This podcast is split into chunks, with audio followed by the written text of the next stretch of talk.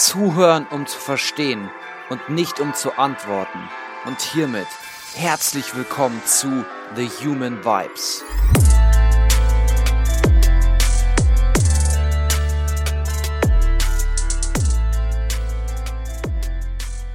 Hallo du da draußen. Willkommen zu Human Vibes. Ich hoffe, dass es dir heute wieder sehr, sehr gut geht. Du möchtest Verantwortung über dein Leben. Du möchtest aktiv sein in deinem Leben. Du möchtest dich entwickeln und du möchtest dich bewegen. Das werden wohl alles Gründe sein, warum du heute wieder diesen Podcast dir reinziehst, ja? Warum du hier bist, warum du dir die Zeit nimmst, deine begrenzte Zeit mir schenkst, uns schenkst und dich mit dir selbst beschäftigst. Du möchtest mehr vom Leben. Du möchtest auf eine höhere Ebene in deinem Bewusstsein. Du möchtest mehr in deinem Leben haben. Du möchtest viele Bereiche, die dir vielleicht vorher verschlossen waren, dir selbst eröffnen und deine Gedanken hier einfach vielfältiger werden lassen. Du möchtest dein Leben in vollen Zügen genießen können und du möchtest dein Leben entfalten. Du möchtest dein Potenzial entfalten. Und dann bist du genau hier richtig. Bei Human Vibes. Dem Podcast, der dir hilft, dein vollstes Potenzial zu entfalten, der dich in die Bewegung, in das Tun und in die Macht deines eigenen Körpers, deines eigenen Geistes und deiner eigenen Seele bringt. Von Unterhaching bis nach Ingolstadt, nach Memmingen, Pullach und nach Österreich, nach Pinzgauser Felden, war er Profifußballspieler. Der Ex-Profifußballspieler Simon Ollert hat jedoch noch eine andere große Besonderheit. Er ist nämlich von Geburt an gehörlos und kann, wie er selber sagt, ohne Hörgeräte gar nichts hören. Stell dir das mal vor. Jetzt, diesen Winter, hat er seine Karriere als Profifußballer beendet und hat sich komplett darauf fokussiert, nun als Trainer zu arbeiten. Sein Fokus ist jetzt gerade bei Moses und hier kümmert er sich um Spieler, die er auf dem Weg bis zum Profifußball begleitet und versucht eben hier auch die Persönlichkeit der eventuellen Profispieler zu stärken und zu begleiten. Simon Ollert geht davon aus und spricht davon, dass im Fußball häufig das Menschliche vergessen wird. Und genau das möchte er beibehalten. Und genau aus dem Grund ist er eben als Trainer und als Coach nun für die Profifußballspieler der Zukunft aktiv. Er will die Jungs und Mädels auf die Hindernisse, die kommen, vorbereiten. Simon Ollert, sieben Jahre lang Profifußballer, von Geburt an gehörlos, nun als Trainer und Coach tätig. Ich freue mich sehr auf dieses Interview. Ich bin gespannt, wie er es geschafft hat, trotzdem erfolgreich zu sein. Wie sieht es überhaupt aus als Profifußballer in jungen Jahren? Und wie hat er es geschafft, sich immer wieder weiter zu motivieren und trotz all der Hindernisse, die eventuell auftreten können, stets die Vision, stets sein Warum und stets mit Freude am Tun dabei zu sein. Herzlich willkommen, Simon Ollert. Hi Simon, schön, dass du heute hier bist beim Podcast Human Vibes. Freut mich auf jeden Fall, dass du da bist. Als erstes mal, wie geht's dir? Wie war dein Tag? Ich habe gesehen, du bist gerade aus dem Training gekommen. Hey Severin, ich freue mich genauso. Ähm, mir geht's super.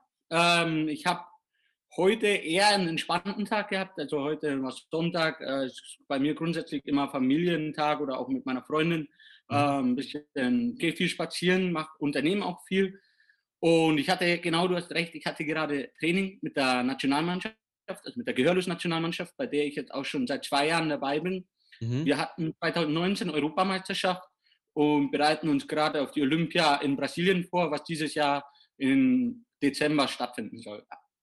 Mhm. Ja, Wahnsinn. Ja, das ist auch ein Grund, warum ich dich eingeladen habe. Bist meiner Meinung nach eine ganz besondere Person, nicht nur was jetzt deine fußballische Technik angeht, deine Visiertheit hier beim Fußball, im Sport, sondern du hast auch noch was ganz anderes, was du mit dir trägst. Und zwar, du bist gehörlos. Du warst oder bist besser gesagt der erste Profifußballer, der gehörlos ist. Stimmt es?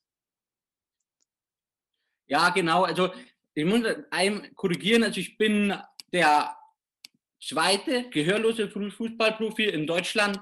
Ähm, es gab vor mir schon einen, Stefan Markulf heißt er, aber er ist auch von der Hörschwierigkeit, glaube ich, hört er ein bisschen besser.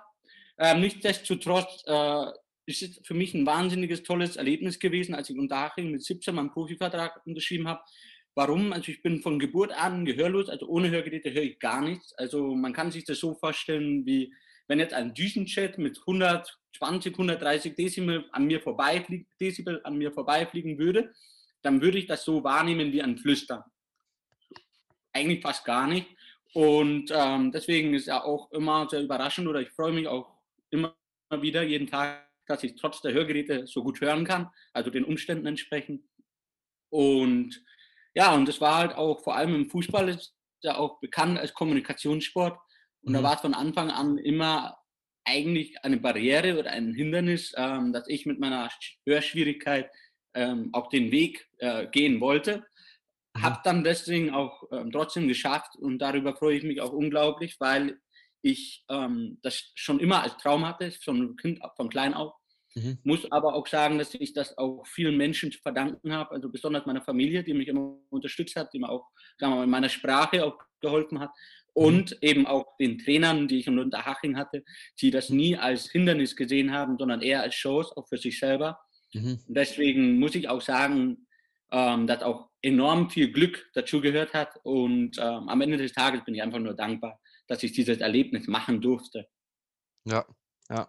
Ja, da hast du auf jeden Fall sehr viel schon erlebt in deinen, in deinen jungen Jahren. Lass uns doch mal am Anfang irgendwie einsteigen. Wie bist du denn zum Fußball gekommen? Wie hast du angefangen? Mit wie vielen Jahren hast du angefangen? Da fängt man ja relativ früh an. Wie war das bei dir? Ähm, ich habe eigentlich schon mit zwei Jahren Fußballspielen angefangen. Also es war gleichzeitig, ja, ich habe gleichzeitig mit dem, dass ich meine Hörgeräte bekommen habe. Also ich habe erst mit, zwei, mit eineinhalb meine Hörgeräte bekommen. Hm. Und fast zum selben Zeitpunkt habe ich auch mit dem Fußballspielen angefangen, weil ich das erste Mal was wahrgenommen habe. Ähm, ich habe hm. Fußball auch ein bisschen als Therapie gesehen. Ähm, hm. wenn mich was frustriert hat in der Schule oder im Alltag, dann habe ich den Ball genommen, bin rausgegangen und habe irgendwo dagegen gebolzt. Und ja. das hat mir halt auch immer wieder gut getan. Das hat mir auch, sagen wir mal, in meinen Jahren, in meinen letzten Jahren geholfen und hilft mir immer noch. Mhm. Ähm, so als Art aus Ausgleich. Und mhm. ja, ich habe mit zwei Jahren, also durch meinen Opa, dieses mhm. Fußballspielen entdeckt, ähm, weil der hat viel Fußball geschaut. Ja. Los, ähm, war in den jungen Jahren sozusagen ein kleines Vorbild für mich. Mhm. Und ich habe mir gedacht, okay, wenn er Fußball schaut, dann muss ja was Interessantes dabei sein. Und da habe ich ihn gefragt und er hat dann auch mit mir im Garten angefangen, Fußball zu spielen und seitdem ist das meine Leidenschaft geworden eigentlich. Okay, also wenn ich es richtig verstehe, von klein auf wurde es dir fast in die Wiege gelegt, familiär. Wenn du sagst, dein Opa war ein großes Vorbild für dich, hast du heute auch noch, also sportlich gesehen oder so, noch ein anderes Vorbild? Wer ist dann dein Vorbild geworden, wenn du jetzt mal an die Schulzeit zum Beispiel denkst? Wer waren da deine Vorbilder? Ähm, also während der Schulzeit eigentlich auch, also anfangs Lionel Messi, Mhm. Und dann jetzt auch mit der Zeit, und das ist eigentlich immer noch Thomas Müller vom FC Bayern München. Warum? Mhm. Weil er ein Fußballer ist, der immer er selbst geblieben ist. Also er hat sich nicht von dem Geschäft beirren lassen. Man muss auch sagen, Fußballgeschäft ist gerade nicht das schönste Geschäft, auch ja. was, menschlich, ähm, was die Menschlichkeit angeht. Ja. Ähm, und bei ihm finde ich es einfach wahnsinnig toll, wie er immer Spaßkanone bleibt, wie er selber mhm. bleibt, wie er sich nicht mhm. verbiegen lässt. Ähm, er steht zu seiner Meinung und das gibt es nicht mehr so häufig. Und deswegen ist er neben seiner sportlichen Aktivität eigentlich auch neben dem Platz ein großes Vorbild für mich. Sollte es auch für viele Kinder und Jugendliche sein, weil er einfach ähm, weiß, wo er herkommt, er vergisst das nie und ähm, er ist auch ein bodenständiger Mensch geblieben, trotz seines Erfolgs, den er auch in den letzten Jahren ähm, hatte. Ja.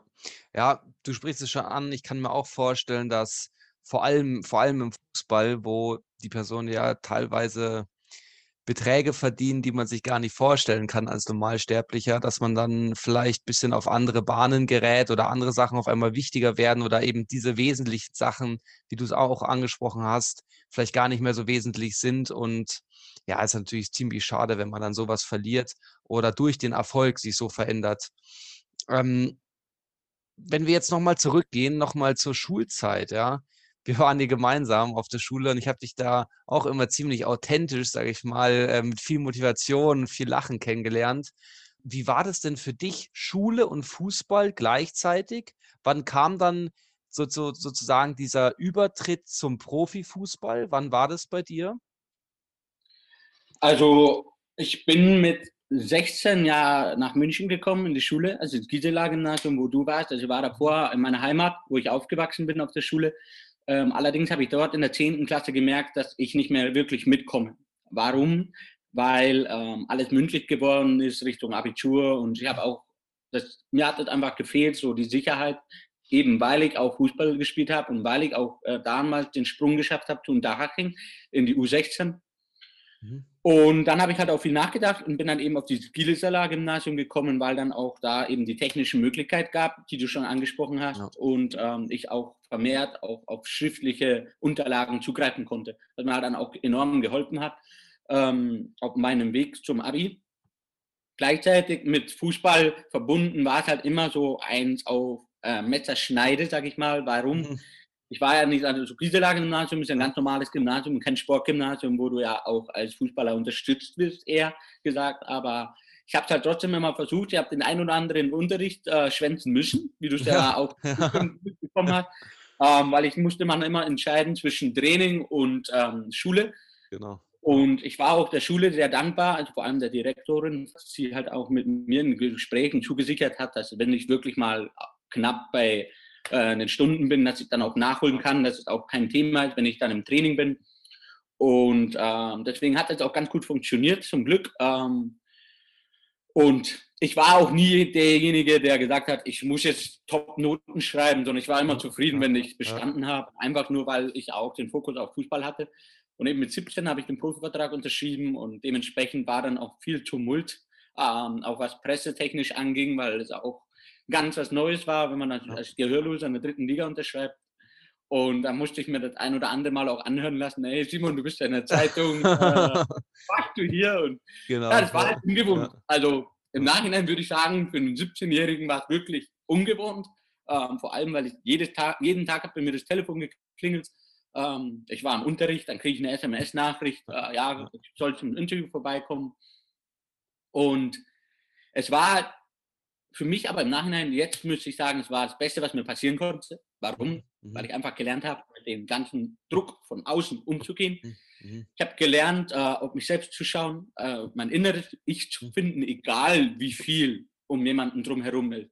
Mhm. Und das weiß ich erst sechs Jahre später, dass das eigentlich so, dieser sechs, sieben Jahre später weiß ich, dass das so der ausschlaggebende Punkt war, wo ich eben mich auch in Psychologie und in das Thema der mentalen äh, Stärke und so weiter eigentlich verliebt habe, in Anführungszeichen, ähm, weil ich gemerkt habe, wie viel man im Kopf auch entscheiden kann, auch wie es einem geht, wie man mit seinem Umfeld umgeht, auch jetzt Corona-Situation, wie gehe ich damit um?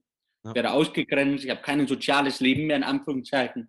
Ja. Ähm, zum ersten Mal sind die Menschen wirklich gezwungen, auf sich selbst zu schauen. Und viele mhm. kommen damit eh klar, Mhm. Viele aber sehen da Chancen auch für die Zukunft. Und ähm, das war bei mir damals so. Also man kann die Situation eigentlich auch mit damals vergleichen, ähm, mhm. wenn man sich jetzt so in die jetzige Situation hineinversetzt. Um einen herum passiert so viel, ähm, aber man muss auf sich schauen. Und genauso kannst du dir das jetzt auch vorstellen. So war es eigentlich damals schon bei mir.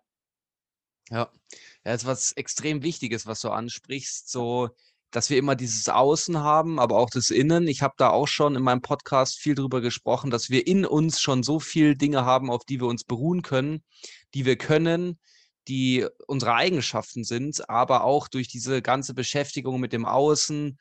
Ähm, ich glaube, wir brauchen kein, kein Profifußballer sein und kriegen schon so viele Nachrichten von außen und so viel Input und so viel Anfragen schon in der Früh, das Telefon, all das das hattest du wahrscheinlich noch extremer, ja, aber ich glaube, jeder kann das für sich so ein bisschen nachempfinden im Alltag.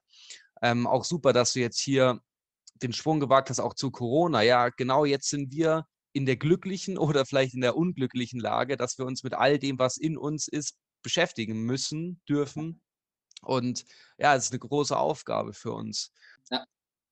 Du hast es gesagt, du hast dann auch viel Prioritäten setzen müssen entweder du bist zur Schule gegangen und hast da in der Schule gelernt oder du hast halt die Zeit in den Sport investiert.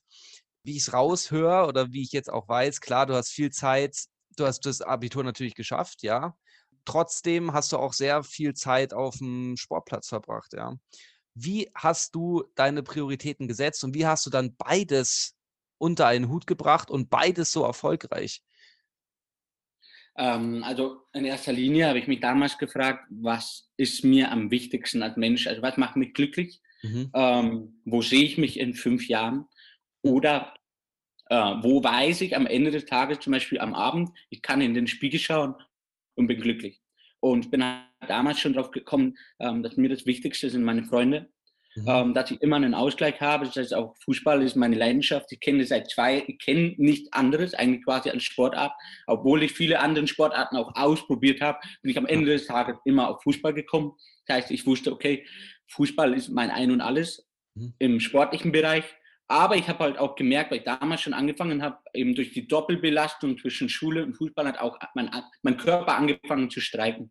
Ich habe mhm. ähm, pfeiferische Drüsenfieber bekommen, ich habe äh, mehrere Verletzungen bekommen, auch an den Außenband, ähm, Außen, Außenbandrisse, Knieverletzungen und so weiter. Und das hat mir halt auch jetzt wieder dahin geführt, dass auch der Abschluss und die Abitur enorm wichtig ist. Und diese drei Punkte, die habe ich mir auf die Liste geschrieben. Habe gesagt, ich möchte einen Weg gehen, wo ich alle drei ähm, mit einschließen kann. Und mit Abitur, Schule quasi war eben dann wichtig, okay, dann habe ich mich auch hinsetzen müssen, abends um elf, zwölf nochmal lernen müssen, Hausaufgaben müssen, Hausaufgaben machen müssen, obwohl ich ja erst jetzt vom Training heimkam. Aber ich habe mich dadurch, ähm, dass ich mir das aufgeschrieben habe, habe ich mich auch hinsetzen können. Und deswegen möchte ich auch einfach mitgeben, man soll sich die drei wichtigsten Punkte einfach aufschreiben. Und immer wenn man schwierige Situationen hat, wenn man Phasen hat, wo man sagt, wofür tue ich eigentlich das Ganze? Mhm. Soll man sich diese drei Sätze, die einem enorm wichtig ist, anschauen mhm. und dann danach auch handeln. Also Beispiel, es gibt Tage, da funktioniert in Fußball gar nichts. Dann hast mhm. du aber mhm. immer noch deine Ausbildung, deinen Abschluss, dein, ist ja wurscht was, aber du hast ja. etwas im beruflichen Weg, dann hast du deine Familie. Das heißt, du, nur weil es im Fußball nicht so gut funktioniert, ist alles scheiße. Und das ist das, was mir auch auffällt, dass viele Menschen, ähm, wenn sie eine Sache nachgehen und die funktioniert so nicht, dann ist gleich alles scheiße. Ja. Dabei ja. gibt es aber noch viele andere Punkte. Deswegen ist auch mein Punkt immer, das alles aufzuschreiben oder im Kopf zu behalten, dass es so viele andere schöne Sachen gibt, auch im Leben oder im Alltag, die einen auch bereichern. Ja, ja ich liebe, was du sagst es ist, es ist wichtig, dass wir in unserem Leben, auch wenn wir sehr fokussiert sind und motiviert und viel investieren in einen Bereich, wir dürfen nie vergessen, dass es noch ganz andere Dinge gibt. Und wie du gerade gesagt hast, wenn man ziemlich stur ist oder ziemlich viel Fokus in eine Sache reinpackt, aber es gibt nebenbei noch viele andere Sachen, die auch extrem wichtig sind. Ja, unser Körper macht nicht alles mit. Das ja. ist so. Wir müssen unseren Tempel unseren Körper, den wir haben, diesen einen Körper, den müssen wir eben auch gut behandeln, weil sonst keine PS auf der Straße, oder? Ja, Ganz verdammt genau. wichtig. Ja, ich habe es auch sehr, ich finde es auch super, was du gesagt hast zu diesen drei Dingen am Tag. Ich glaube, wenn man drei Dinge jeden Tag hat, die man sich vornimmt, die man sich aufschreibt, ich bin übrigens auch ein großer Fan davon, sich Dinge aufzuschreiben, Tagesziele, dann, dann hat man schon eine Ausrichtung für den Tag. Und wie du auch gesagt hast, auch die Familie. Es gibt auch Dinge, die in schwierigen Zeiten oder wenn gar nichts klappt, trotzdem da sind. Und da sind wir wieder beim Anfang von unserem Gespräch, bei der Dankbarkeit. Super. Ja. Also, du hast die Schule dann beendet. Du bist in Profifußball eingestiegen mit 17 Jahren. Und wie ging es dann weiter nach der Schule bei dir, Simon? Also, ich habe äh, ich habe wirklich probiert, ein Jahr nur als Fußballer zu arbeiten. Ich habe, war in Ingolstadt gewohnt, habe auch beim FC Ingolstadt gespielt, war gefühlt acht, neun Stunden am Tag am Sportplatz. Das heißt, erst zwei Stunden im Kraftraum, dann zweimal am Tag Training, abends nochmal zwei Stunden im Kraftraum und nochmal entspannen, ausrollen, Massage. Das war mein voller Beruf, ähm, ein Jahr lang. Aber ich habe nach vier Monaten gemerkt, scheiße, mir fehlt was. Mhm.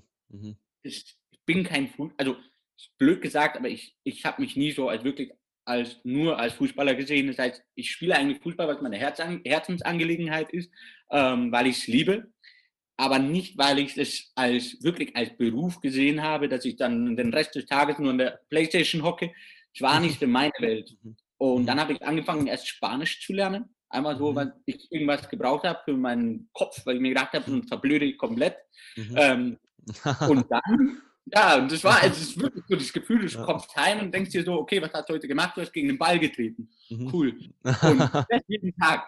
Und dann habe ich halt angefangen, noch Spanisch zu lernen, war das auch wieder cool. Dann kam ich rein ähm, durch einen Freund, ähm, der mir dann erzählt hat, dass er ein Fernstudium macht. Bin ich auf Fernstudium gekommen und habe seit vier Jahren, also ich bin jetzt kurz vor dem Abschluss, also ich schreibe jetzt dann bald meine Bachelorarbeit dieses Jahr jetzt auf jeden Fall und äh, habe jetzt die letzten vier Jahre Life-Coaching studiert. Also mhm. Bezug auf Mischung aus Sportwissenschaften und ähm, Psychologie. Mhm. mhm. Warum ich das studiert habe, war folgendes, weil ich wollte eigentlich ähm, etwas für die mentale Gesundheit machen. Das war mir wichtig. Andererseits wollte ich aber auch Sport dabei haben. Mhm. Und habe dann ein bisschen recherchiert und äh, Psychologie alleine war jetzt etwas, wo ich gesagt habe, da müsste ich gerne an der Uni sein. Da müsste ich vor mhm. Ort sein. Das muss ich jeden Tag im Alltag praktizieren. Und dann bin ich eben durch Recherche darauf gekommen, dass es in Deutschland ganz neu auch ein Live-Coaching-Studium gibt. Und mhm. habe mir das durchgelesen und wusste, ich mache das. Dann habe ich mich in Ismaning beworben, an der Deutschen Hochschule für Gesundheit und Sport. Mhm. Ähm, die haben mir aber dann gesagt, dass es in München leider nicht zusammenkommt. Ich kann nur in Berlin studieren. Ich okay. muss aber innerhalb von zwei Stunden Bescheid geben, ob ich es mache oder nicht. Ich habe am Telefon gleich gesagt, wissen Sie was, mir egal, schreiben Sie mich einfach in Berlin ein. Warum? weil ich es machen wollte. Dann habe ja. ich meinen Eltern gesagt, ja, ich studiere in Berlin. Und dann haben die gesagt, was, spinnst du? Da musst du ja ständig hochfahren. Dann habe ich gesagt, ja, ja, einfach spontane Entscheidungen sind in mhm. meinem Leben oft das Beste gewesen. Deswegen habe ich gesagt, komm, mach's einfach. Vielleicht siehst du was Neues. Und da bin in vier Jahre jetzt regelmäßig nach Berlin hoch, eine Woche immer pro Semester, waren es dann drei bis vier Wochen, wo ich oben war. Und es war top, hat super mit dem Fußball funktioniert. Ich habe trotzdem meinen Fußball machen können die letzten sieben Jahre. Bin jetzt leider viel rumgekommen, ähm, war auch viel verletzt. Andererseits äh, habe ich viel gesehen, habe viele Trainer erlebt ähm, und die Kombi mit dem Studium war einfach das Beste, weil ich immer wusste, okay, Verletzung, aber ich habe mein Studium. Ich habe immer mein Studium, immer mein zweites Stammbein gehabt und das hat mir auch die letzten vier Jahre enorm geholfen.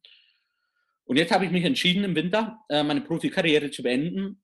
Warum? Mhm. Weil ich einfach gemerkt habe, Fußball soll meine Herzensangelegenheit bleiben und nicht, ich will nicht Fußball spielen, weil ich es muss, sondern weil ich es mhm. will. Ja. ich habe einfach mit Corona auch gemerkt, ähm, dass es nicht mehr das war, was es früher war der Fußball ist nicht mehr das. Du spielst und andere müssen zu Hause rumsitzen.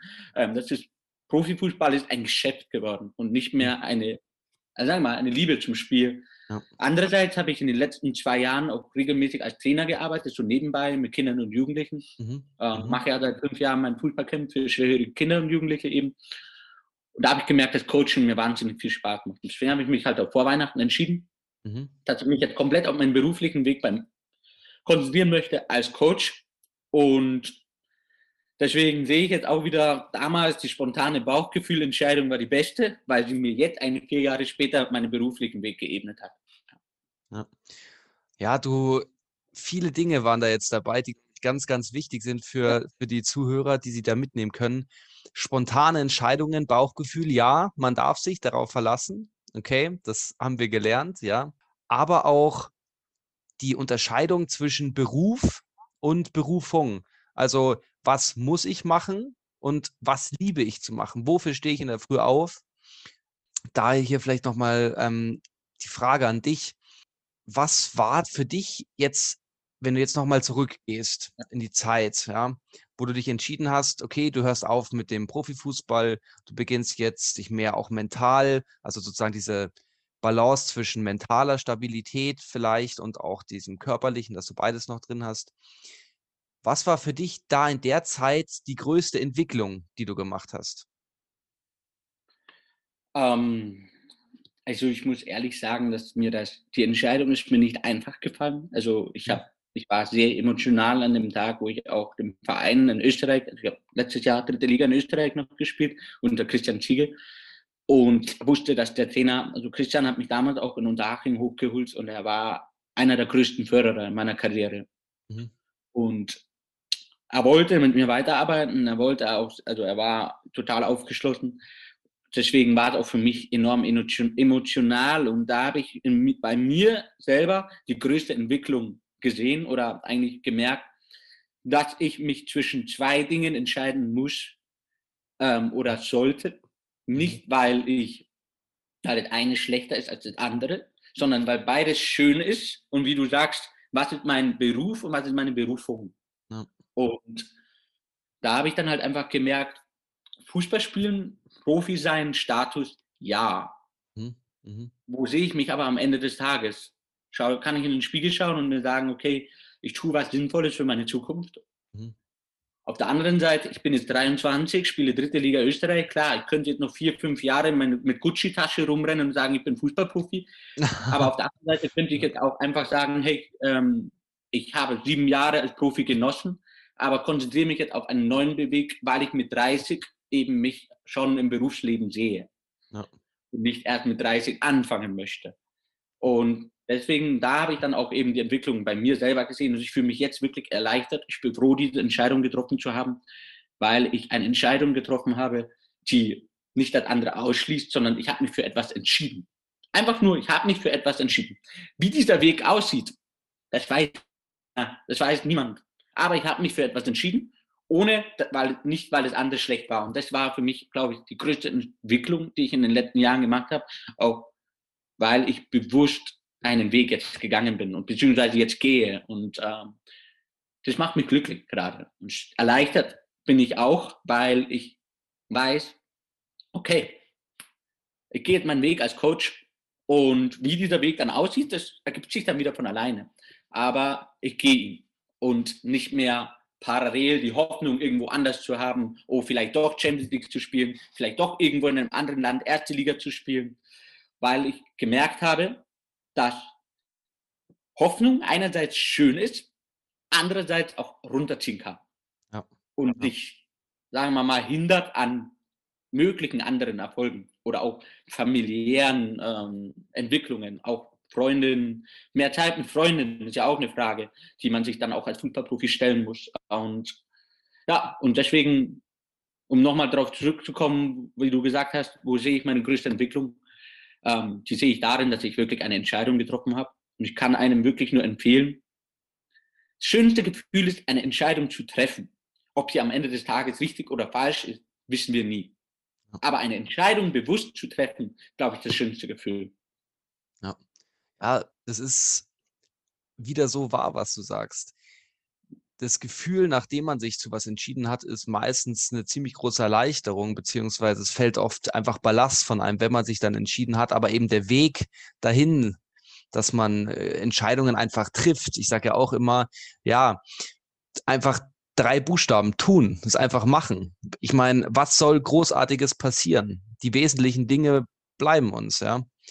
Ähm, du hast jetzt auch ein bisschen so von, vielleicht so ein bisschen von einer Vision gesprochen, ja. Das heißt, du, du richtest dich in eine Richtung aus, du entscheidest dich zu was, richtest dich aus, auch wenn die Entscheidung nicht leicht fällt. Und du hast auch gesagt, dass bei dieser Vision, die du verfolgst, du hattest da diesen einen Trainer, der dich auch von mhm. Unterhaching, glaube ich, war es, ähm, begleitet hat. Wie wichtig sind ja, Mentoren oder Menschen, die dich begleiten ähm, auf dem Weg gewesen? Und Hattest du solche Mentoren auf deinem Weg, die dich unterstützt haben? Ja, also ich habe glücklicherweise mehrere Mentoren an meiner Seite gehabt in unterschiedlichen Lebensabschnitten, äh, die ich eigentlich hatte. So meiner ganzen Jugend war es mein Bruder, mein Papa, die mich immer wieder unterstützt haben, die mir auch immer gesagt haben, Simon, man muss Ziele haben, man muss dafür arbeiten, man muss wollen. Ähm, dann meinen Trainer, der mich immer unterstützt hat und eben auch meine Freundin ähm, jetzt, die gesagt hat, hey Simon, du gehst den richtigen Weg, du machst das schon, du ähm, tust das Richtige und wir wissen nie, was kommt am Ende des Tages, aber man muss machen. Und deswegen will ich auch nochmal sagen, betonen, ähm, auch selber als Coach, es ist das Schönste, wenn man jemanden hat, der einen unterstützt, der ihnen nicht, der nicht beurteilt, der auch nicht von vorne weg sagt, ah, ich weiß nicht, sondern der sagt, mach, wenn du hinfällst, fange ich dich auf.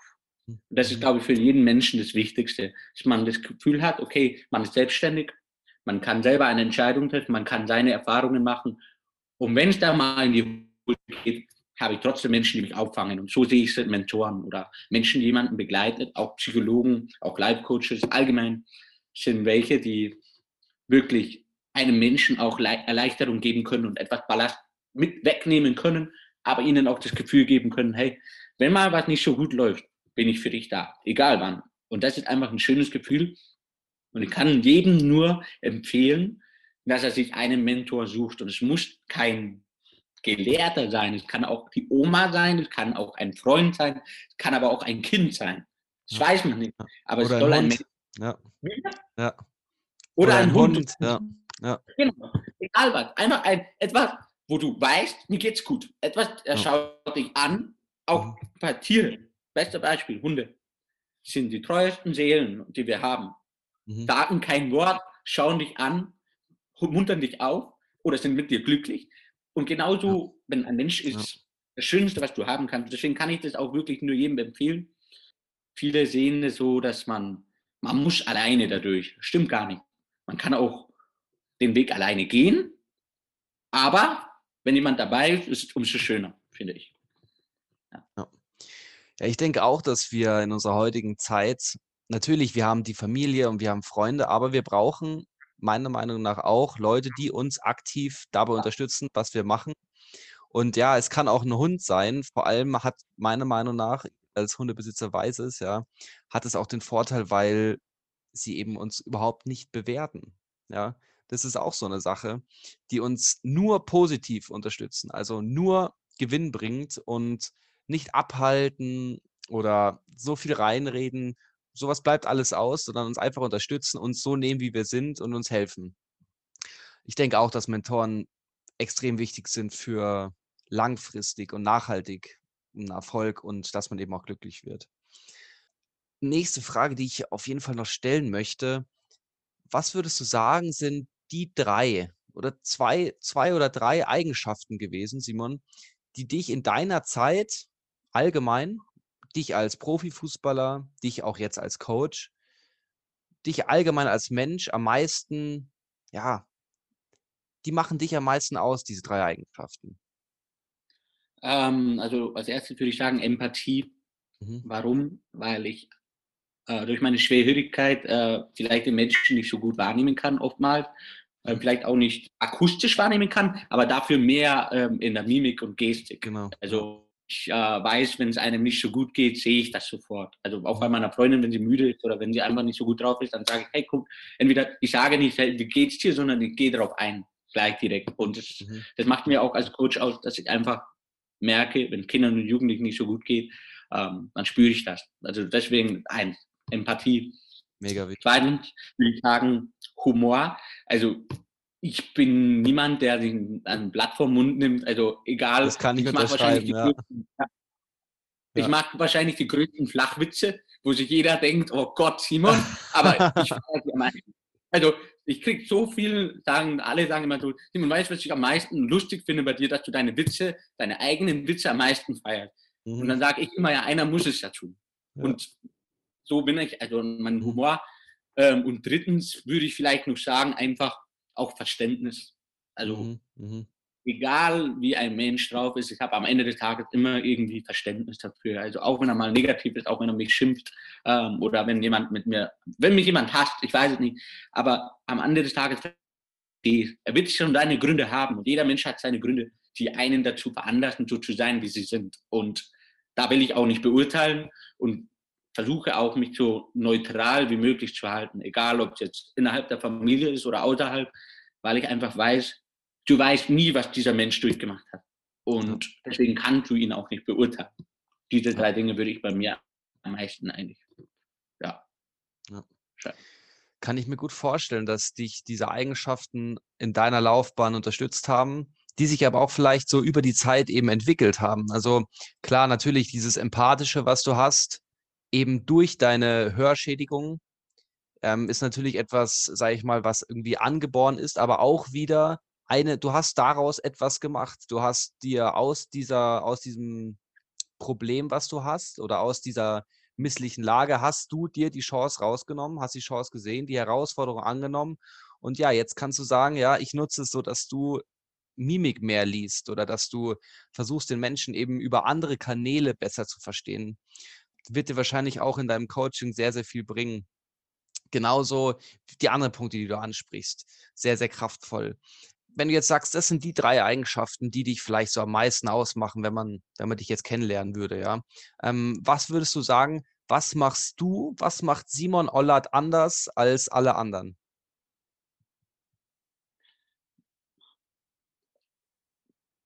Sagen wir mal so, ähm, ich habe immer für alles ein Verständnis. Also jeder sagt so, boah, Simon, wie kannst du da so ruhig bleiben? Also ich wäre da schon längst auf 180.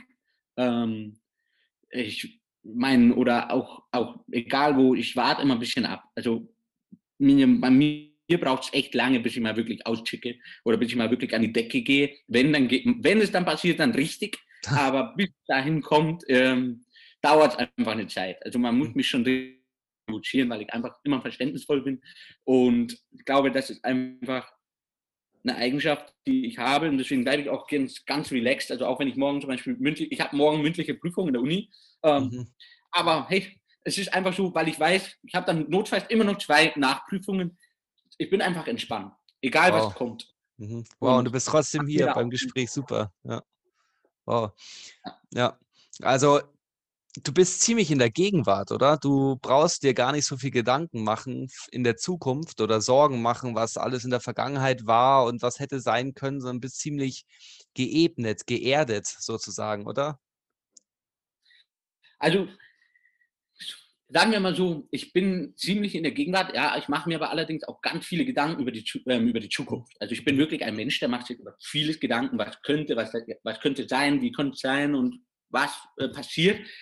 Aber am Ende des Tages weiß ich, hey, ich kann es eh nicht beeinflussen, was kommt. Kommt wahrscheinlich eh so, wie ich, also wie ich plane, kommt es wahrscheinlich sowieso nicht. So, das kenne ich auch aus meinem Leben jetzt mittlerweile. Also ich fange jetzt gar nicht mehr an zu planen, weil ich weiß, kommt das eh komplett anders. Und deswegen würde ich auch sagen, versuche ich immer so gut wie es geht hier zu bleiben und einfach den Tag zu genießen. Und auch wenn ich morgen eine Prüfung habe, weiß ich, hey, das ist morgen und nicht heute. Und genau diese Art von Einstellung versuche ich mir einen noch mehr anzueignen. Ja, ja. In der Gegenwart sein, im Hier sein und weniger Zeit eben in der Zukunft verbringen, ist ziemlich wichtig für uns. Ja. Das stimmt. Wenn du sagst, dass du ja. dich ebnest auf die Gegenwart, dass du den gegenwärtigen Moment versuchst zu nutzen, weil wir nur hier handeln können, wo schöpfst du sonst noch Kraft raus? Was sind so deine, deine Kraftpole? Puh, also ich würde sagen, einerseits Sport. Mhm. Sport ist immer so was, wenn ich merke, ey, wenn ich keinen Sport mache, bin ich so unausgeglichen. Mhm. Sagt jeder, Simon, jetzt mach mal wieder Sport, weil sonst ja. gehst du ja. ähm, Das ist eins. Meine Freundin ähm, ist auch ein Ruhepol, wo ich merke, wo da bin ich extrem in der Gegenwart. Mhm. Da juckt mich nicht mal, was, was in zwei Stunden ist. Also da bin ich extrem. Ähm, und drittens einfach auch die Natur, draußen zu ja. sein. Mhm. Ähm, weil ich einfach auch gemerkt habe, äh, diese Stille, diese Stille man hat, aber trotzdem was Schönes sieht. Und so sollte eigentlich auch unser Leben sein. Das heißt, wir sollten uns nicht so viele Gedanken machen, sondern sollen uns im Hier und Jetzt das Schöne sehen. Und egal wie die Situation ist, also auch jetzt mit Corona und so weiter, klar, es ist extrem belastend, aber auf der anderen Seite ist es auch enorme Chancen für uns alle. Mhm. Und ich sage immer so, Corona ist gekommen, um uns zu erinnern, wie wichtig Menschlichkeit ist. Das sehe, so wow. sehe ich das Ganze. Wow. Ja. Wow, ja. Die Menschlichkeit, ja, das stimmt. Stimmt. Mhm. Mhm. Simon, ähm, für welches Problem, ja, wir haben viele Probleme auf der Welt, ähm, unabhängig jetzt von Corona, egal wo wir hinschauen, überall gibt es vielleicht hier und da Dinge, die man besser machen könnte oder die vielleicht noch nicht ganz so laufen, wie sie laufen könnten, sage ich mal, ja. Für welches Problem bist du die Lösung? Dass man jeden Menschen hm? gleich sieht und keine Menschen, egal woher, mit welcher Herkunft, mit welcher Einschränkung, dass man wirklich keinen einzigen Menschen auf dieser Welt in eine Schublade steckt. Alle sind gleich. Alle haben gleich viele Stärken und Schwächen. Ähm, alle haben gleich viele Chancen und äh, Chancenungleichheiten, so weiter. Und deswegen sehe ich mich immer als, also ich würde sagen, ich bin die Lösung dafür, zu zeigen, hey, egal was du hast, egal wo du herkommst, wenn du willst, kannst du alles schaffen. Ja. So kraftvoll, so kraftvoll. Es gefällt mir sehr, sehr, sehr gut, was du sagst, Simon. Ich bin auch von der, der Überzeugung, ich bin überzeugt davon, dass in uns so viel liegt, was vielleicht unentdeckt ist. Und genau darum bin ich ja auch hier bei diesem Podcast mit dir jetzt, um eben auch zu zeigen, dass es Menschen gibt, die trotz irgendwelchen Einschränkungen, trotz vielleicht einem Background, der jetzt nicht optimal ist, ja, so erfolgreich werden können, so erfolgreich sein können, ähm, wie du es bist, so viel in ihrem Leben schaffen, in ihrem Leben auch weitergeben können, jetzt wie hier zum Beispiel bei dem Weg. Und ja, auf jeden Fall schon mal Dankeschön an der Stelle, dass du so offen bist und das mit uns teilst. Simon, ich würde jetzt noch gegen Ende ein paar Assoziationen einfach ähm, assoziieren wir einfach mal ein bisschen, ja. Ich nenne dir jetzt ein paar Wörter und du würdest einfach so den ersten Gedanken, der dir einfällt, einfach frei raussagen, ja. Okay? okay. Also. Sport. Liebe. Früh aufstehen. Kaffee. Erfolg. Erleichterung. Berufung. Leidenschaft. Meditation. Entspannung. Geld. Notwendigkeit. Hören. Luxus. Luxus, ja. ja. Danke für die guten Einblicke. Ähm, jetzt gegen Ende habe ich noch so ein paar kleine Fragen an dich, einfach damit auch die Hörer noch mehr mitnehmen können, ja. Ähm, Hast du ein Buch, was du am allerliebsten gelesen hast? Dein Lieblingsbuch oder die Lektüre, die du sagst, ja, das sollte jeder gelesen haben, egal in welchem Alter. Gibt es da irgendwie eine Empfehlung, die du vielleicht mitgeben kannst? Ähm, da fällt mir ein Buch ein, und zwar Bewusstheit von Christian Bischof. Mhm. Es mhm. ist für mich ein Buch gewesen, das mir auch sagen wir mal, wirklich Bewusstheit gegeben hat und beziehungsweise die Augen geöffnet hat in vielen Themen. Sport, Beruf, ähm, aber auch privaten Leben. Deswegen kann ich das Buch auch weiterempfehlen. Ich habe nicht mehr aufhören können zu lesen, äh, musste mhm. mich zügeln. Ich bin immer ein mhm. Mensch. Ich, ich lese ein, zwei Kapitel. Dann mache ich einen Tag Pause oder zwei Tage Pause und dann lese ich erst weiter. Mhm. Warum? Mhm. Weil ich das erstmal alles sacken lassen möchte. Genau. Deswegen äh, kann ich dieses Buch nur empfehlen. Ja. Okay. okay. Und wenn wir jetzt noch ein bisschen in die, in die Zukunft schauen, ja, was sind so deine nächsten Projekte? Du bist ja jetzt gerade mit Moses im, beim Thema Coaching und wie geht es da jetzt weiter? Wie, wie siehst du so deine Zukunft jetzt, so die nächsten, in der, in der nächsten Zeit, wie würdest du sagen, wie es weitergeht? Wie geht es bei dir weiter, Simon? Ähm, also als erstes bin ich jetzt schon bei Moses als Coach ähm, und arbeite dort mit Kindern und Jugendlichen aus ganz Deutschland beziehungsweise aller Welt. Ich habe auch einen, der kommt, der ist gerade im College in Amerika, hat den Traum, Fußballprofi zu werden. Ähm, und mit denen arbeite ich im Athletik, aber auch im Persönlichkeitsbereich, beziehungsweise gebe ihnen quasi meine Erfahrung aus dem Profifußball mit. Warum? Weil viele sagen, Profifußball ist schön, viel Geld, ist alles schön und gut, aber was das am Ende des Tages aus einem Menschen macht, davor muss man aufpassen. Da war nicht, war nicht in Anführungszeichen die Kinder auch, er will sich auch darauf vorbereiten, was alles kommen kann, was deinen Charakter verändert oder deine Familie verändert. Und das ist das eine, was ich mache. Ähm, das andere, was ich auch in Zukunft anstoßen möchte, beziehungsweise jetzt auch mache, ist, ähm, ich werde ab sofort auch als Trainer arbeiten von einer Herrenmannschaft, also auch im Fußballbereich schon als Trainer einsteigen.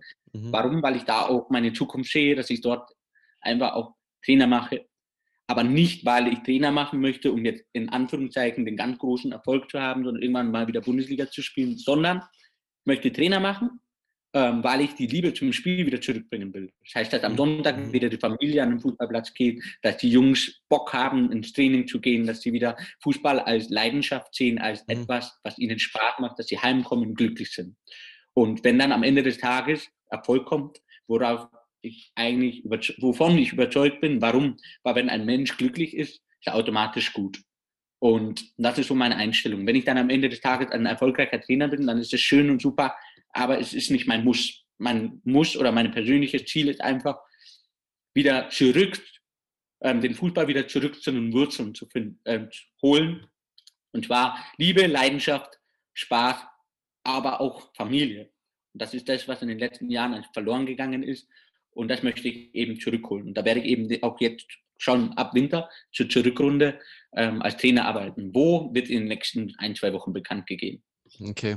Ja, da bin ich natürlich sehr gespannt, wie es dann bei dir weitergeht. Es hört sich nach sehr, sehr spannenden Themen an, nach sehr spannenden Plänen, die du da vor dir hast. Ich wünsche dir nur das Beste auf dem Weg. Ich wünsche dir, dass du so glücklich und so aufgeschlossen und genauso bleibst, wie du bist, weil so bist du perfekt, so bist du gut, Simon. Und Danke. ja, wo findet man dich denn, wenn man jetzt noch mehr über dich herausfinden möchte? Vielleicht noch ein bisschen mehr Background zu dir haben möchte oder vielleicht auch mal ein Bild von dir haben mag. Ja, ähm, findet man dich irgendwo auf den Socials, ähm, Instagram, wo findet man dich? Also am besten ist bei mir Instagram, da bin ich eigentlich am meisten erreichbar. Ähm, oder auf Facebook gibt es mich auch, aber ich glaube einfach, einfach Instagram, Nachricht schreiben. Ich bin immer offen, ich antworte eigentlich fast jedem. Also da gibt es jetzt wirklich wenige Leute, denen ich nicht antworte. Ähm, deswegen, ich freue mich, wenn man mir schreiben will, immer willkommen. Ähm, und ich glaube, auf Instagram ist, glaube ich, ist man bei mir am besten aufgehoben. Da habe ich den Spitznamen, also meinen Spitznamen aus der Jugend, da Ollert. Ähm, ja, einfach draufgehen, schreiben und dann freue ich mich auf das ein oder andere schöne Gespräch. Super, perfekt. Ja, Simon, dann Du hast die letzten Worte. Was möchtest du den Hörern und Hörerinnen noch mit auf den Weg geben? Für die nächsten Wochen auf jeden Fall geduldig zu bleiben, ähm, Kraft zu tanken und nicht zu vergessen, dass trotz der schwierigen Situation früher oder später, irgendwann werden wir alle zurückblicken auf diese Zeit und sagen, okay, das hat uns gezeigt, wie wichtig Soziales, einfach diese, die Menschlichkeit wieder haben möchte. Und dass man einfach mal versucht, in die Zukunft zu schauen, ein, zwei Jahre ähm, vorauszuschauen, ähm, wie viel man dann auch in der Zeit jetzt auch an Kraft gewonnen hat. Und ich glaube, wenn man das sich bewusst macht, dass diese ganze Zeit auch etwas Gutes hat, dann tut man sich leichter. Und das möchte ich einfach auch mit auf den Weg geben, dass aus jedem Tal kommt wieder ein Hoch und aus jedem Tief kommt auch wieder ein Hoch. Und deswegen, dass man sich nicht aus der Ruhe kriegen lassen soll, egal was jetzt kommt, und einfach positiv in die Zukunft blicken soll. Ja. ja. Danke, Simon. Also unser Gespräch war auf jeden Fall ein Hoch für mich und von daher dir noch alles Gute und Dankeschön. Sehr gerne. Bis bald. Ciao. Wow, so schnell vergehen 45 Minuten Interview mit einem Ex-Profifußballer. Ich hoffe, du konntest aus dem Interview viel für dich mitnehmen. Du konntest viel über das Thema Verantwortung für dich selbst und aber auch die inneren Kräfte, die in dir liegen, die du nutzen darfst, lernen. Ich habe das Interview sehr genossen. Ich hoffe, du hast es genauso genossen und kannst jetzt gleich ganz entspannt in deinen Tag starten oder deinen Tag beenden. Was auch immer du machst, ich hoffe, du machst es so wie Simon mit viel Freude, einer gewissen Entspannung, aber auch immer einem Blick nach vorne. In diesem Sinne, für dein Bewusstsein, dein Severin.